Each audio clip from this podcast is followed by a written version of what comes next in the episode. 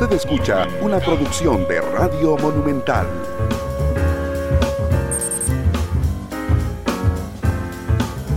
La radio de Costa Rica, dos de la tarde con tres minutos. ¿Qué tal? Muy buenas tardes, bienvenidos a Matices. Yo soy Randall Rivera.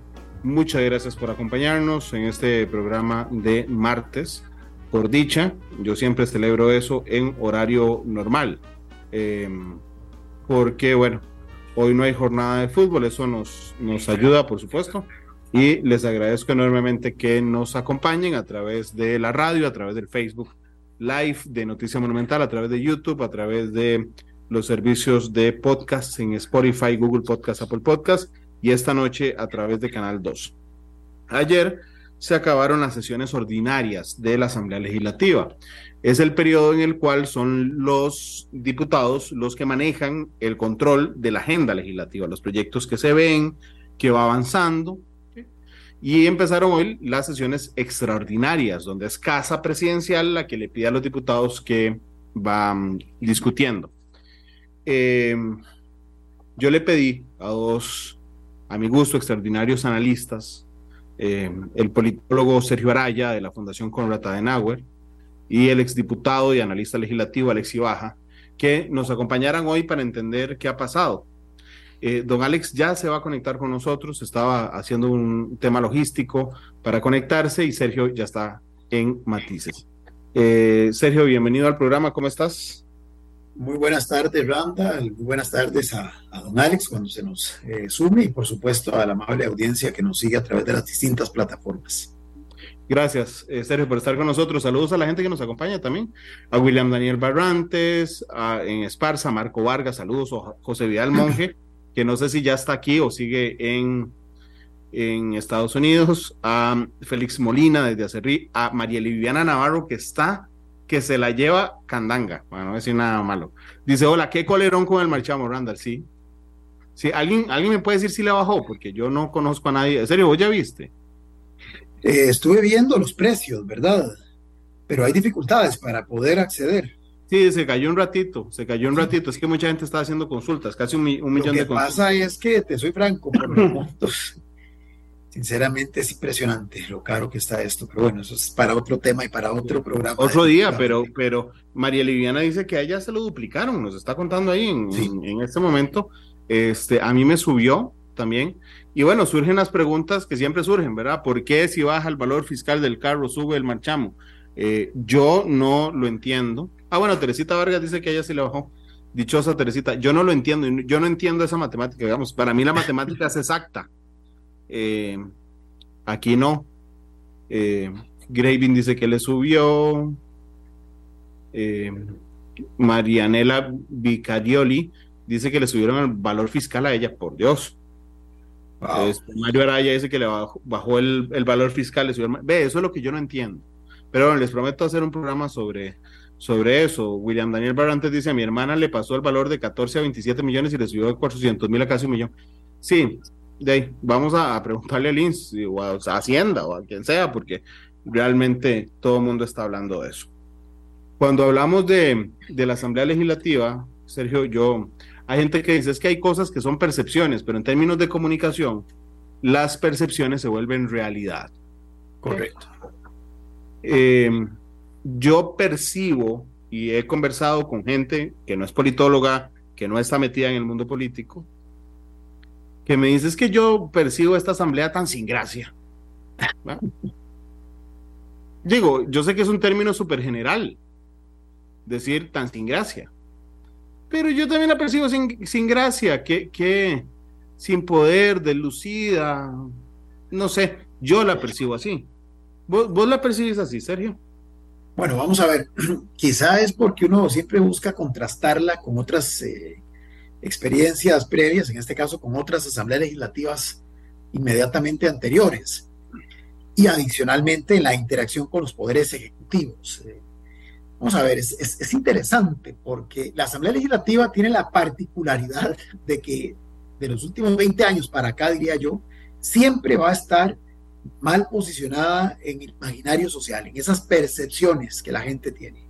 Usted repasa los distintos estudios de opinión de finales de los años 90 del siglo pasado en adelante y verá que números más, números menos, siempre cuando se habla de el nivel de credibilidad, de apoyo, de satisfacción con la institucionalidad pública del país, la Asamblea Legislativa es la que está siempre ocupando los últimos lugares en nivel de aceptación ciudadana.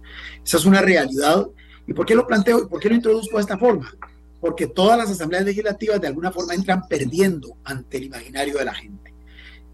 Recuerdo muy rápidamente, la administración pasada en la época de la pandemia se le acusaba de que era exageradamente eh, dócil, por decirlo así, eh, flexible con el Ejecutivo y que prácticamente toda la agenda que el Ejecutivo planteaba en el marco de la pandemia, recuerda cuando la Asamblea sesionaba en el Museo de los Niños o cuando sesionaba virtualmente, casi todas... Nada más era el trámite con sello, dele, dele, dele. Exactamente. Entonces eso también se cuestionó y se criticó y se dijo que la oposición se había desdibujado y bueno, inclusive hace poco un expresidente en una asamblea plenaria dijo que eso les había también pasado indirectamente la factura a su aspiración electoral. Ahora tenemos un poder ejecutivo eh, muy fuerte, ¿verdad? Eso lo hemos hablado en otros programas y otros colegas lo han planteado igual, que obviamente ha logrado volcar los reflectores de la opinión pública hacia Zapote, ¿verdad? Y no tanto hacia Cuesta de Moras, porque justamente la vez anterior, a pesar de que se le decía a la Asamblea Legislativa de ese momento que era muy dócil a los intereses del Ejecutivo de turno, también se cuestionaba el liderazgo de ese Ejecutivo y se decía que ese Ejecutivo tenía eh, dificultades y que la Asamblea Legislativa de alguna forma tendía a opacarlo. Y a opacarlo para mal, porque ambas eran mal valoradas. Bueno, en este momento el Ejecutivo está bien valorado. Hay un sector de la población, vamos a ver en las últimas, en las próximas encuestas, entiendo que hay una que estará por venir, pero hasta, hasta la última encuesta de la que hemos tenido eh, conocimiento público, sigue siendo un poder ejecutivo muy bien posicionado. Entonces esto de alguna forma posiblemente ha incidido en que en la Asamblea Legislativa, eh, además de esa visión negativa que carga, casi que diría yo de manera estructural, eh, se le esté achacando, ¿verdad? Que no ha logrado ser para los críticos del Ejecutivo actual un verdadero contrapeso.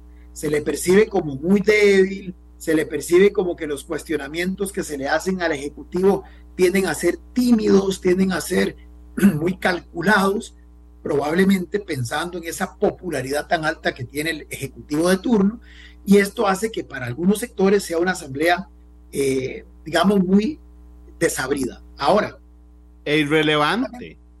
Exactamente, irrelevante, porque curiosamente para los que podrían ver eso como un hándicap a favor del Ejecutivo, tampoco lo valoran positivamente de parte de la Asamblea Legislativa, porque más bien le andan encontrando los puntos negros, como digo yo, en, la, en, la, en las mantas blancas y encuentran cualquier cuestionamiento que hacen, cualquier comisión, por ejemplo, la que está investigando el financiamiento de los partidos políticos en la campaña pasada, entonces ya ese grupo de personas seguidoras del Ejecutivo ponen eso como ejemplo para señalar que es una Asamblea Legislativa obstruccionista.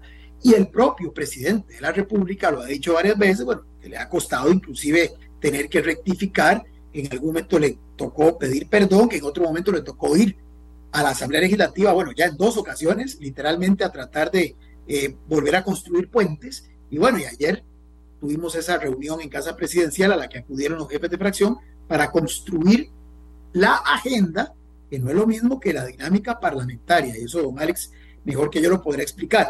Pero por lo menos para definir hacia grandes rasgos cuáles pueden ser los temas que se analicen en este periodo. Pero para aterrizar en tu, en tu pregunta, si es una asamblea, digamos, que desde mi perspectiva ha lucido un tanto eh, timorata, un tanto, eh, digamos, muy calculadora. Esa es la, el mejor calificativo que puedo encontrar. Y yo tengo una, una hipótesis al respecto, ¿verdad? Eh, vamos a ver, las fracciones más sólidas, las que tienen más trayectoria, y digo porque han sido muchas veces este, activas miembros de una asamblea legislativa, como son Liberación Nacional, la Unidad Social Cristiana, estos meses han estado como muy viendo para, de la puerta para adentro, ¿verdad? Han estado muy metidos en sus propias dinámicas, que sus renovaciones internas, que sus luchas intestinas. Ya vimos, digamos, el caso de liberación más evidente, la salida de doña Laura, recientemente de otros dos ex precandidatos. Y entonces eso como que les ha impedido concentrarse en ese rol que tienen que desempeñar desde la Asamblea Legislativa. E inclusive el mismo rol que tienen que desempeñar, y esto creo que es válido para ambas, ambas bancadas, no está totalmente claro porque por un lado no quieren sonar muy permisivas al gobierno, pero por el otro lado tampoco quieren sonar como o, verse como muy obstruccionistas. En el caso de Nueva República, me parece que más bien ha sido como una fracción afín al gobierno, porque muchos de los temas, y ahora podemos ver algunos que no, ya se ha ido observando una cierta diferencia, pero la mayoría de los temas que el Ejecutivo lideró durante estos meses son muy de la misma agenda de, de, Fabricio y su, y, su, y su, equipo de diputados. Ni qué decir de liberal progresista. Quizá la única, tanto un poco ha sido Frente Amplio, que ha sido, digamos, como la que podríamos decir la única oposición real dentro de lo que hemos observado en los últimos meses, pero sin ese peso político, sin esa robustez, y además, finalmente, son solo 6 de 57, sin esa capacidad que inclusive tenía solo don José María Villalta para reorientar las cámaras hacia ellos. O sea, es una oposición interesante, pero es una oposición que desde el punto de vista mediático no despierta esa chispa que sí despertaban, por ejemplo, las intervenciones de José María Villalta o en su momento de doña Patricia Mora. Don Alex Ibaja, bienvenido al programa. Eh, muchas gracias por acompañarnos. Le contaba yo a Sergio, mm, digamos que es que me da un poco de pena decírselo a dos analistas tan, tan avesados como ustedes, pero este, desde la comunicación las percepciones se vuelven realidad. Que es decir, si yo percibo que miedo, si yo percibo miedo, es porque tengo miedo, no importa si tengo razones o no para, para tenerlas no pasa en lo político necesariamente. Estaba hablando en los últimos días con gente que no está metido en esto, o sea, gente del gran público, sobre lo sin gracia que es esta Asamblea Legislativa. Y sin gracia es un término muy abierto. Ahí es donde me da pena conversarlo con ustedes, porque yo también percibo esta asamblea sin gracia. O sea, puede ser que sea eficaz, puede ser que sea que se muevan cosas a lo interno, puede ser que haya fracciones que en medio de esto salgan ganando, pero para la gente es una asamblea sin gracia. Es más, antes de preguntarle, si la gente que está en Facebook, si alguien me puede decir el nombre, sinceramente, de 10 diputados actuales, yo se los agradezco. Yo podría decir, pero bueno, trabajo en esto, 20, 25, no puedo los 57, don Alex y don Sergio fijo sí. Pero, don Alex, ¿a usted no le parece, como gran público, sin gracia, la asamblea actual? Buenas tardes, eh, don Sergio, don Randall y a la audiencia de Matices. Eh, es una asamblea que ha sido eh, impactada por un estilo del señor presidente de la República que la ha confundido. A pesar de tener cinco bancadas de oposición que juntas representan 47 legisladores, lo cierto es que esta, este actuar atípico del señor presidente de la República ha desconcertado a las bancadas, especialmente a los voceros de las bancadas, a las jefaturas. Está como, están como groggy. Es que vamos a ver, eh, no es, no ha sido nunca eh, el, el, señor presidente de la República un actor de primera fila de la actividad parlamentaria. Eso no, eso no, esto de aquí para atrás, eso no se registra en ningún caso.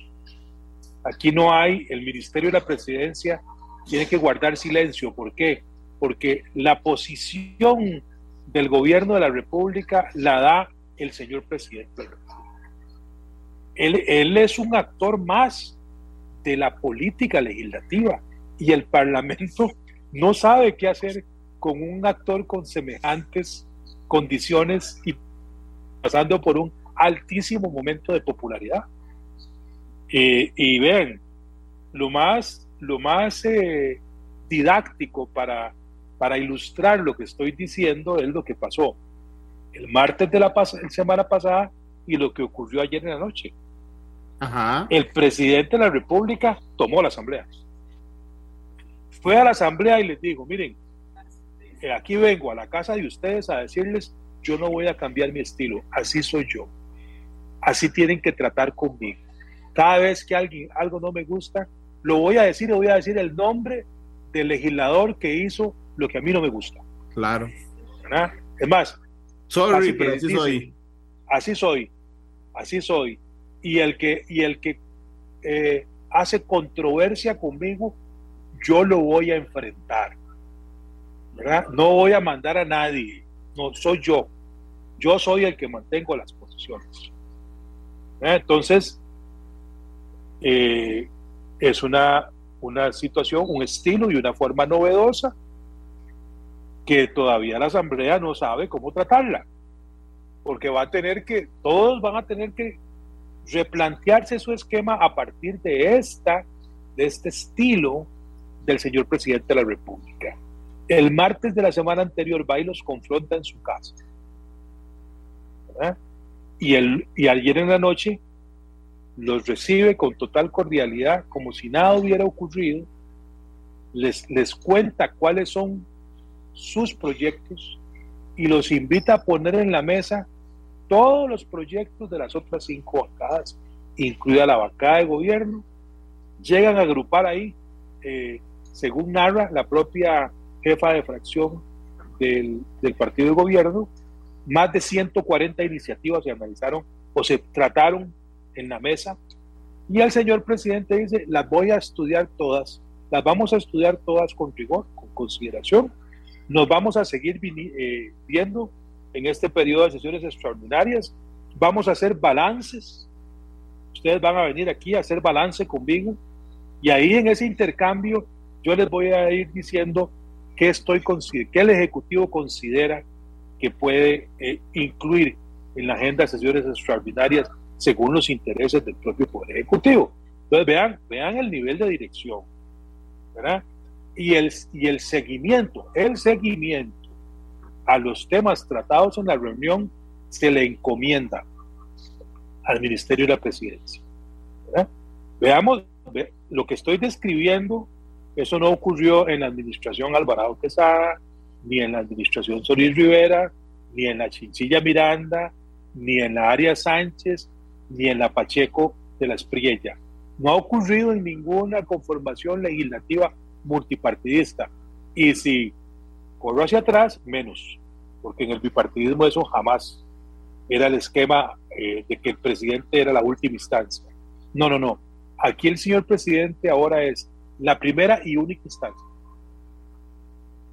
Dice, aquí ya mandaron la lista, alguien mandó la lista, vamos a ver, que me, que me llama la atención, porque hay un par que yo no conocía.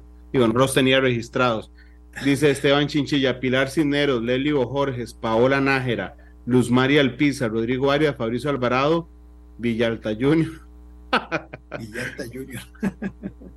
Ese no existe, pero bueno. Dice, hasta aquí llego, jaja, dice Esteban Chinchilla. Pero después no, después sale este Alan y dice, no, yo sí, Eli Feinsack, Pilar Cisneros, Rodrigo Arias, Katia Rivera, Paulina Ramírez, Sofía Guillén, Francisco Nicolás, Alejandro Pacheco, Rosaura Méndez y Leli Bojores. Ahí tiene 10. Lo que pasa es que la gente, cuando yo digo que la Asamblea es sin gracia, entonces me viene encima a mí. Y dices que ahora sí tenemos presidente y a usted no le gusta hablar bien del presidente. Yo no estoy hablando de la dinámica que efectivamente, lo voy a decir haciéndole eco a un Alex y a Sergio. El presidente es una persona brillante, yo no voy a demeritar de eso jamás y me parece que lo maneja muy bien. También que tiene groggy a los líderes de oposición de un estilo que es completamente novedoso. Este, y eso es muy interesante. ¿Por qué? Los focos mediáticos se ponen sobre el Ejecutivo cuando son sesiones extraordinarias, a ver qué va a convocar presidencia, para ver qué van a aprobar los diputados. Cuando no hay sesiones extraordinarias, los ojos de la prensa, particularmente los periodistas que cubren Asamblea Legislativa se ponen sobre las fracciones a ver qué van a aprobar los diputados. Y realmente no ha habido, más allá de eurobonos, por ejemplo, que la mayoría de la, la gente no entiende, digamos, el detalle, solo la generalidad de, eurobonos, realmente no ha habido nada así como extraordinario en sesiones ordinarias. O es que, voy a pasar por don Alex en esta pregunta, o es que don Alex yo soy súper desinformado y no me, no me di cuenta que sí, que sí hubo un avance importante en cosas. Ojo, no para la clase política, para la gente, que es la que dice que la Asamblea sin gracia. En efecto, lo que estamos viendo es una agenda heredada. ¿ah? La agenda que pueda tener la administración Chávez Robles eh, está por presentarse en proyectos nuevos en este periodo de sesiones extraordinarias y los que ya hay presentados todavía están en trabajo muy preparatorio en las comisiones que se están discutiendo. Entonces, eh, tenemos además una bancada de gobierno que participa por primera vez en el Parlamento, entonces no hay récord histórico. No, no se puede acudir a los proyectos que presentaron en la, en la administración anterior porque no, no, no, no participaba de la administración anterior en el Parlamento. Entonces es muy importante eh, eh, comprender que la administración Chávez Robles ha venido administrando temas de, que venían del cuatro anterior y que son de interés. Y ahí está el endeudamiento externo. Ese proyecto lo presentó la administración anterior y ahora es asumido como de interés de la administración Chávez Robles. Y lo otro es que se, pero eso acaba de ocurrir, la polémica en torno al presupuesto ordinario para el año 2023. Ese es el primer presupuesto de la administración Chávez Robles, es el, el diseño presupuestario que esta administración quiere para gestión, para desarrollar sus programas dentro del gobierno central y con las transferencias eh, que va a realizar a otros sectores, pero que ha sido impactado políticamente. ¿Por qué impactado políticamente? Porque la oposición se agrupó y hizo una modificación al proyecto de gobierno, eh, cercenando recursos de la deuda interna y ahí hay una polémica que no se va a resolver en noviembre. Es una polémica que va a estar en, en toda esta autorización presupuestaria. ¿Por qué? Porque eh, producto de las modificaciones que hicimos a la ley de fortalecimiento de las finanzas públicas, es normal que se tramiten cuatro, cinco, seis presupuestos extraordinarios en cada ejercicio fiscal. Y recordemos que lo que hizo, lo que hizo la Comisión de Hacendarios y la oposición fue modificar unas partidas que son una simple autorización de gasto, no son una orden de gasto. Si el, ministro, si el señor ministro de Hacienda y el presidente de la República quieren ejecutar esas partidas, no se ejecutan, aunque estén en el presupuesto. Y entonces es una polémica que va a continuar. ¿Por qué continúa? Porque en el momento en que no las ejecute, cuando venga un presupuesto extraordinario, el ministro de Hacienda ahí es donde le van a reclamar sobre esa voluntad política que generó en octubre la Comisión Permanente de Asuntos Hacendarios. Y el otro proyecto que queda, así para el corto plazo, es lo que llaman el proyecto para administrar la liquidez del sector público. Pero es una propuesta de la Contraloría General de la República que también el gobierno la asume como suya. Entonces, eh, los temas, digamos, los temas de, interés del Parlamento y del Ejecutivo son temas que son lejanos a las personas. Son necesarios y son importantes, pero no son cercanos a, a las inquietudes que pueda tener la sociedad costarricense. Entonces, lucen distantes. Pero, atención, porque eh, el señor presidente sabe moverse en estas, en estas aguas y lo hace muy bien. Eh, nos está dando clases. Como estos temas son lejanos, él y la jefa de fracción del partido gobierno trae el tema de las pensiones de los expresidentes y de, la, de las, las pensiones de quienes, y ese tema sí es popular, ese tema sí levanta pasiones, ese tema sí atrae la atención de la gente. Entonces lo, sabe, sabe llevar, sabe administrar una agenda que no es una agenda cercana a las personas, pero entonces trae temas, trae temas que lo hacen lucir preocupado por la gente. ¿Por qué? Porque eh, dar los nombres de los expresidentes y de la expresidenta, eh, hacer una, una discusión sobre si esto puede ser retroactivo o no. Eh, está dando una señal de que él va a renunciar porque él quiere derogar esa pensión y entonces hay un antes y un después a partir de su presidencia de la República. Eh, es un estilo realmente muy, muy, muy innovador, porque no se había presentado antes el que usa el señor presidente de la República y que ya tenemos un noviembre con, unas, con tres proyectos de gran calado y ya veremos qué nos va a presentar en el transcurso del mes para diciembre y enero. Serio, ¿vos qué pensás de las sesiones ordinarias? Eh, también porque, vamos a ver, aquí, aquí, digamos que tenemos que jugar con dos elementos, con el ritmo de lo importante, ¿ok?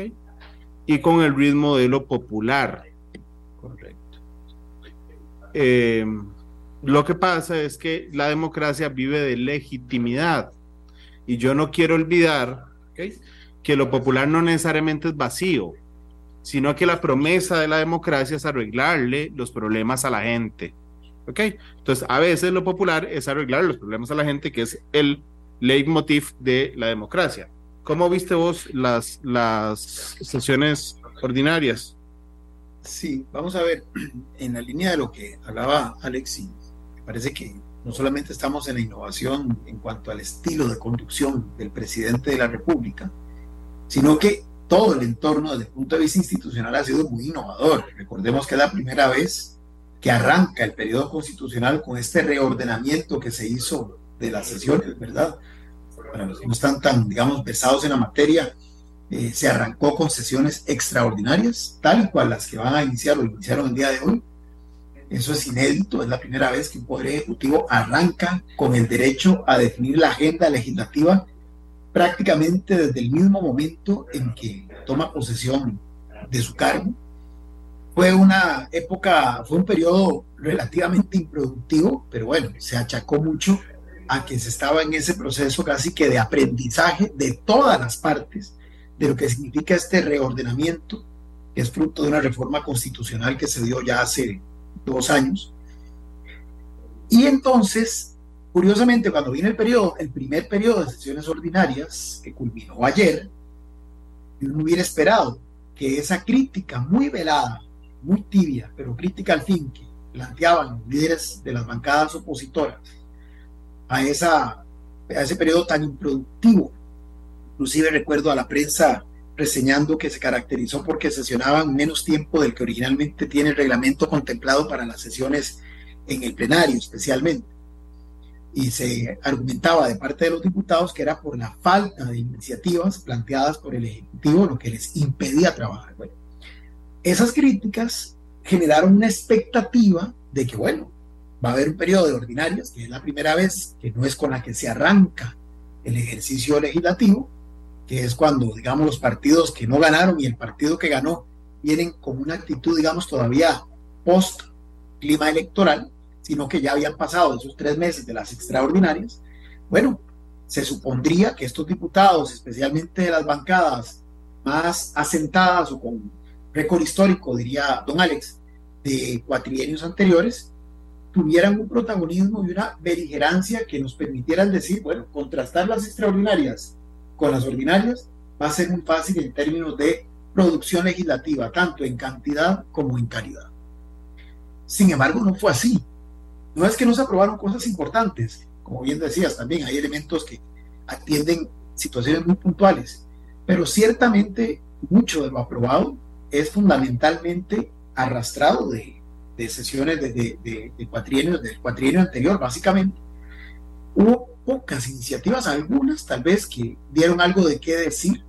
Por ejemplo, una que parece no muy, tal vez cercana a la gente, pero que va a generar eh, o generó bastante polémica su aprobación, que es la posibilidad de que, por ejemplo, las votaciones del primero de mayo, que es lo que la gente más sigue de la Asamblea Legislativa, se tengan que hacer de manera pública y notoria, ¿verdad? No como se venía haciendo hasta ahora, de que era mediante votación secreta. Eh, o, por ejemplo, la reforma para que el Poder Judicial también, a propósito de la elección del presidente de la Corte, eh, ese tipo de decisiones también se hicieran de carácter público. Pero son cosas que siguen, digamos, como muy circunscritas a la dinámica de, la, de las élites del poder, ¿verdad? No tan cercanas a ese sentir ciudadano.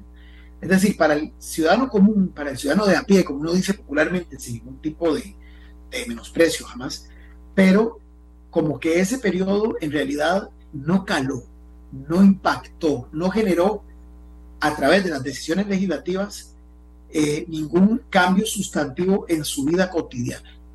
Probablemente algunas iniciativas muy puntuales, de esas que en el argot legislativo llaman proyectos chayote, que sí son muy útiles para sectores muy específicos, ya sea territorialmente hablando o eh, sectorialmente hablando, pues algunas personas sí se sentirán satisfechos con lo que se pudo haber tramitado y aprobado, pero efectivamente para la expectativa generada, considerando, repito, que iba a ser ahora sí las bancadas, especialmente las de mayor experiencia, las que iban a tener el sartén por el mango, como se dice popularmente, fue un periodo realmente, eh, digamos, insípido. Y además permeado por el, conflicto que ahí sí se generó con el presidente, de lo que ya mencionaba eh, don Alex, con todo este tema de los eurobonos y lo que significa su aprobación o no aprobación y toda la discusión que comenzó a darse ya al calor del presupuesto, aunque una parte del mismo fue tramitado en periodo de ordinarias en la parte de comisión y hasta ahora en extraordinarias es que ya se va a conocer en el plenario. Pero en términos generales, diría que estos primeros seis meses, y yo lo que voy a decir es ya la mitad de la primera legislatura de cuatro. Una legislatura, recordemos, arranca el 1 de mayo de un año y termina el 30 de abril del año siguiente.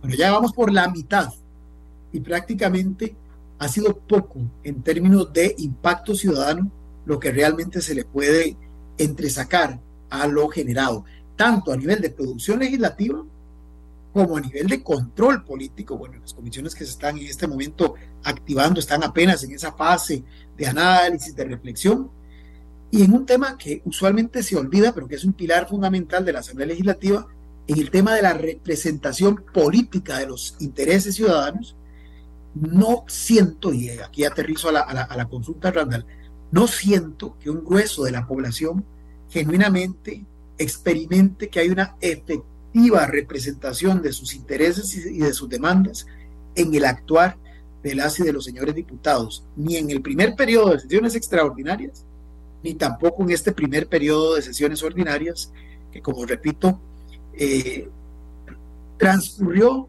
sin pena ni gloria. Bueno, pero es que además el mensaje de comunicación del presidente Chávez ha sido muy fuerte, Sergio. Es aquí manda él. Entonces, eh, que ojo, es un arma doble filo, ¿verdad? Porque entonces la gente espera las soluciones de él. Correcto. Em, otros presidentes han tenido un estilo de decir, bueno, yo hago lo que pueda, pero depende de la asamblea. Este no. Chávez dice, o sea, el mensaje, aunque no lo diga abiertamente así es, yo resuelvo. Eso hace que esa esperanza en la democracia para solucionar mis problemas se dirija hacia el presidente, ni siquiera hacia el Poder Ejecutivo, hacia don Rodrigo y no hacia la Asamblea. Y me parece que estamos viendo esa situación, ese fenómeno en ese momento, Sergio. Totalmente de acuerdo, y eso es muy peligroso eh, por varias razones. Ya adelantaste una obviamente es una carga excesiva de expectativas sobre un único poder o sobre el titular de ese único poder, en un contexto de polarización además que él capitaliza a su favor, pero que es muy riesgoso porque primero no se sabe cuánto más será sostenible ese discurso sin que le, sin que le termine afectando a él negativamente. Y me explico. Por ejemplo, cada vez que hay algo que él no puede lograr, y que objetivamente se verifica que no lo logró, siempre existe un tercero responsable de ese incumplimiento. Sea la Asamblea Legislativa, como cuando les dijo que estaban jugando de chapitas, aunque repito, luego tuvo que pedir las excusas de rigor, sea como recientemente pasó con el tema del cobro o no cobro de la reinspección de los vehículos por esta nueva empresa contratada, que bueno, se le achaca a una decisión de un tercero, en este caso la autoridad reguladora de los servicios públicos, la ARECEP. Pero el tema es que ese clima de polarización puede generar eh, un mayor, y perdonando el uso de esta expresión, un mayor cabreo en un sector de la ciudadanía que ya no va a hacer diferencia entre un poder y otro, sino que va a comenzar poco a poco a sentir que el problema es del sistema como un todo y que es el sistema, a propósito de lo que mencionaba, de la democracia y su capacidad de atender las demandas ciudadanas, la que está fallando. Ese es un riesgo de activar ese tipo de, mecanismo y de, y de planteamiento discursivo. Esa polarización genera una bola de nieve que como toda bola de nieve usted sabe dónde comienza, más no sabe dónde termina y de qué magnitud va a ser cuando llegue hasta donde tenga que llegar. Eso es lo primero. Pero lo segundo es que también puede generarle una sobrecarga de exigencias que conforme los resultados no vayan a ser los esperados, se le revierta entonces en su contra y la gente que hoy lo aplaude, que hoy lo avala, que hoy lo defiende, que hoy inclusive lo justifica, llega un momento en que sienta que ya no hay justificación válida que permita mantener esa actitud de complacencia, de aceptación de lo que el presidente dice y hace, y termine más bien endilgándole un, este, su frustración y su desesperanza y su desengaño de una manera mucho más eh, fuerte, más marcada. Y entonces ahí sí, y estas son especulaciones, lógicamente, pero creo que el presidente por eso lo sabe manejar muy al filo del reglamento desde mi humilde opinión el tema de la polarización, pero hasta ahora le ha salido bien. Pero el tema es que en el momento en que ya no pueda los hechos que no concrete desplazárselos a terceros y tenga de una u otra manera que asumirlos, ¿verdad? El peso de la crítica puede ser demorada, de, de, demoledora. ¿Por qué? Porque entonces no hay peor circunstancia que una figura que ha creado una expectativa muy alta inclusive sobre sí mismo, porque estamos claros que él, su visión de gobierno es el de un típico gerente que todo lo coordina y que si alguien no le sirve simplemente se desprende de él, que todo lo ve por resultados, bueno, pero ¿qué pasa si esos resultados que él mismo pone a evaluar indican que el del problema no son nosotros, sino él en su condición de rector y de conductor? Ahí es en donde entonces sí podría ser para él más complicado porque va a tener además un entorno negativo alrededor suyo. Yo, yo pienso que ahorita que todavía está en los niveles de popularidad alto, es cuando tiene que justamente afinar esas estrategias de negociación y en este segundo periodo de sesiones extraordinarias, tratar de capitalizar dos cosas, que aquí se lo dejo después a don Alex para que él me corrija o, o amplíe, que pueden resultarle útiles en el manejo de la agenda que él quiere promover.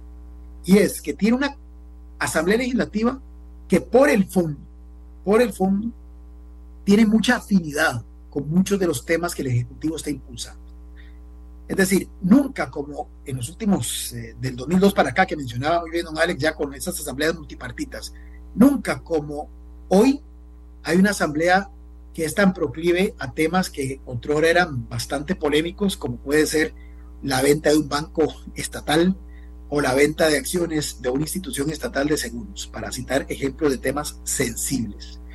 Entonces, coyunturas como la actual, donde tiene esa correlación de fuerzas tan favorable a su propia visión, a la que de alguna forma va dejando entrever en sus decisiones, en sus propuestas de ley, en sus énfasis en los presupuestos, sería oportunísimo en este momento en que todavía goza de una alta popularidad para empujar y lograr que estas iniciativas se concreten. De lo contrario, de lo contrario, conforme pase el tiempo, le va a resultar más difícil y se puede quedar entonces con una suerte de gestión donde, como dirían este, los chiquillos, hay mucho rin rin, pero nada de lados. Y eso sí la gente tarde o temprano lo terminaría cobrando y en este caso muy fuertemente.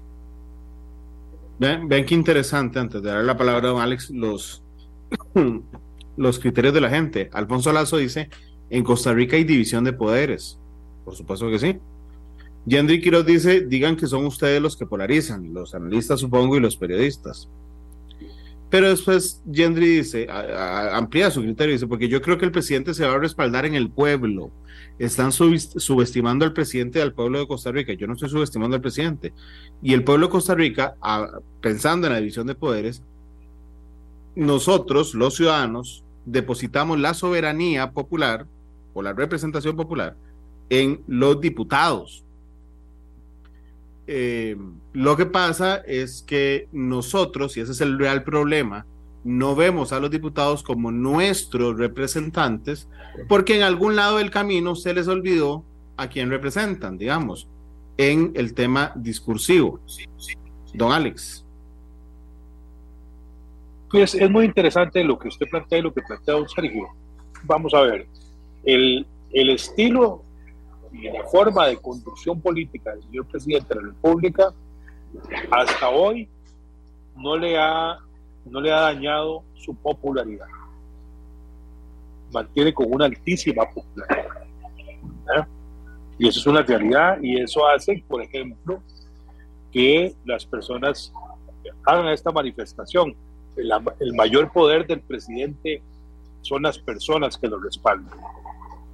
Se parte de que si tiene un 70% de aprobación, el 70% de la, población, de la población lo va a acompañar en cualquier decisión, aunque la Asamblea Legislativa no lo quiera. Ese es, ese es un imaginario que se construye.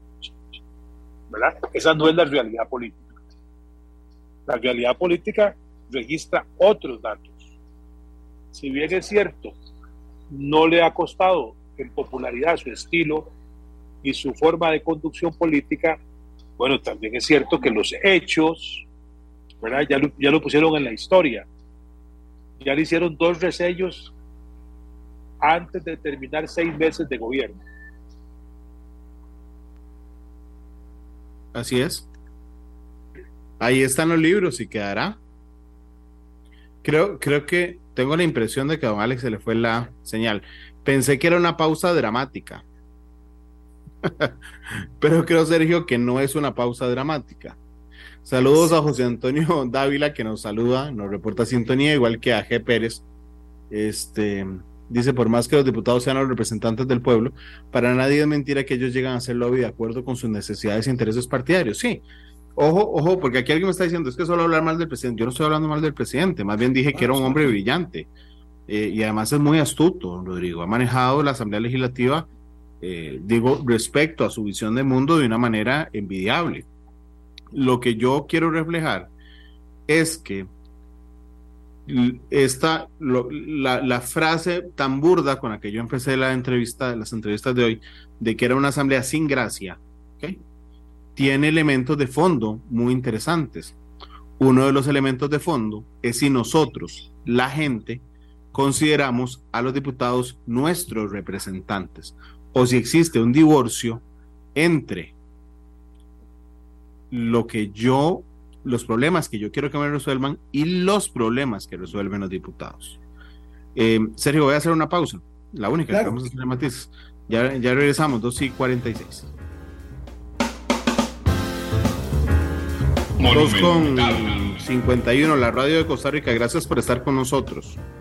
Este, aquí Yendri dijo algo, algo que me, que me llamó mucho la atención y que tal vez la pueda sorprender. Yendi Quiroz dice, no lo dirán en este programa, pero quien tendrá que ceder no será el Ejecutivo. Te voy a sorprender yo primero.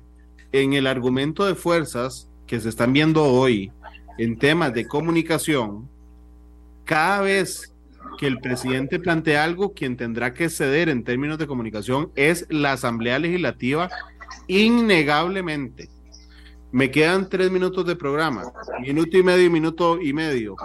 Don Alex, que no terminó la idea, tendrá que ser la asamblea en este, en esta, en este balance. La asamblea, la asamblea sin duda está perdiendo eh, en la dinámica de la comunicación.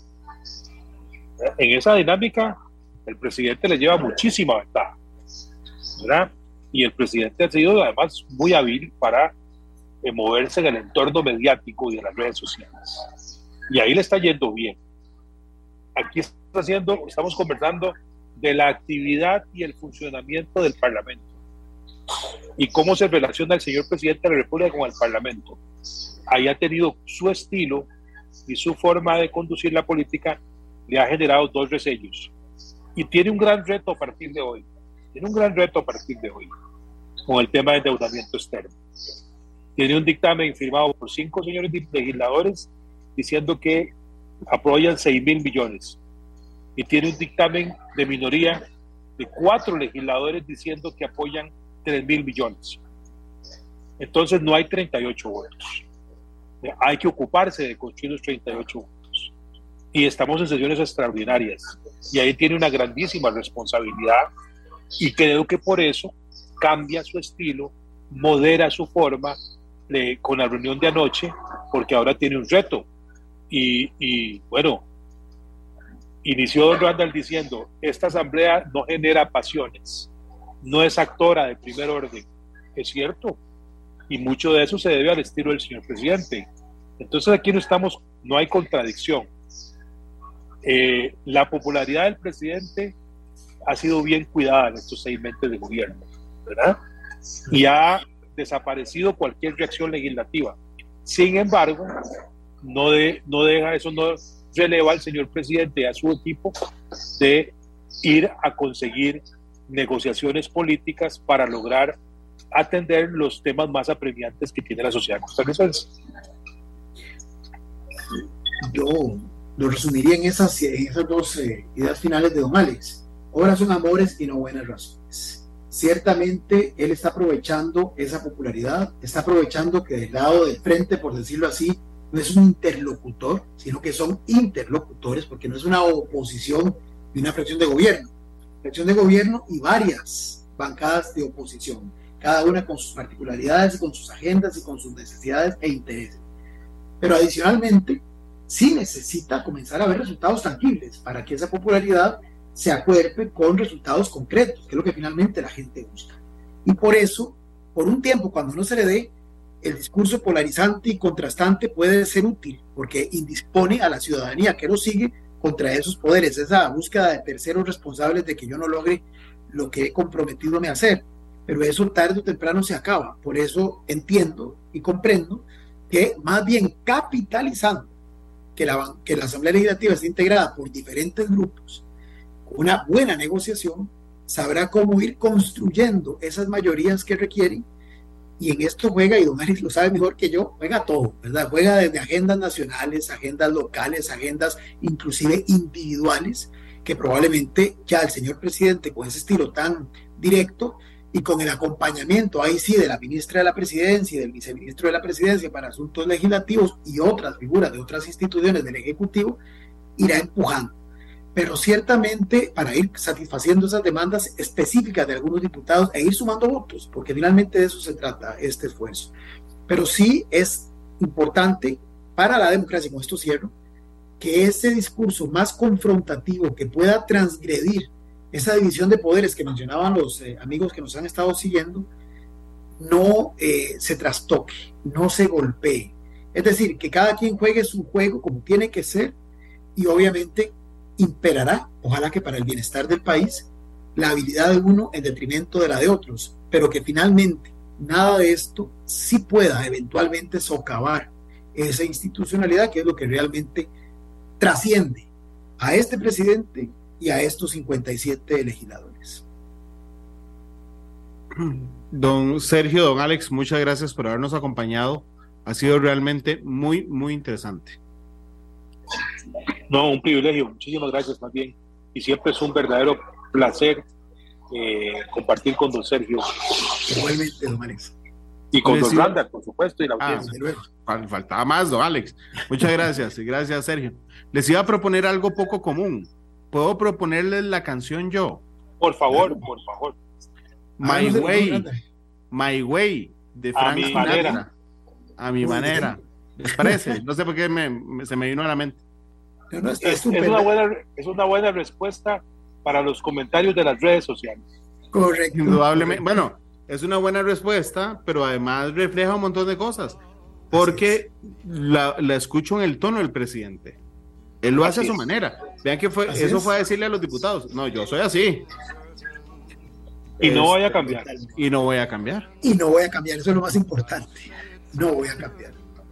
2.57, don Alex, muchas gracias. Don Sergio, muchas gracias. Gracias a ustedes, por supuesto, que nos acompañaron en Matices. Es Frank Sinatra quien despide el programa de hoy con My Way. Feliz tarde, hasta luego. Este programa fue una producción de Radio Monumental.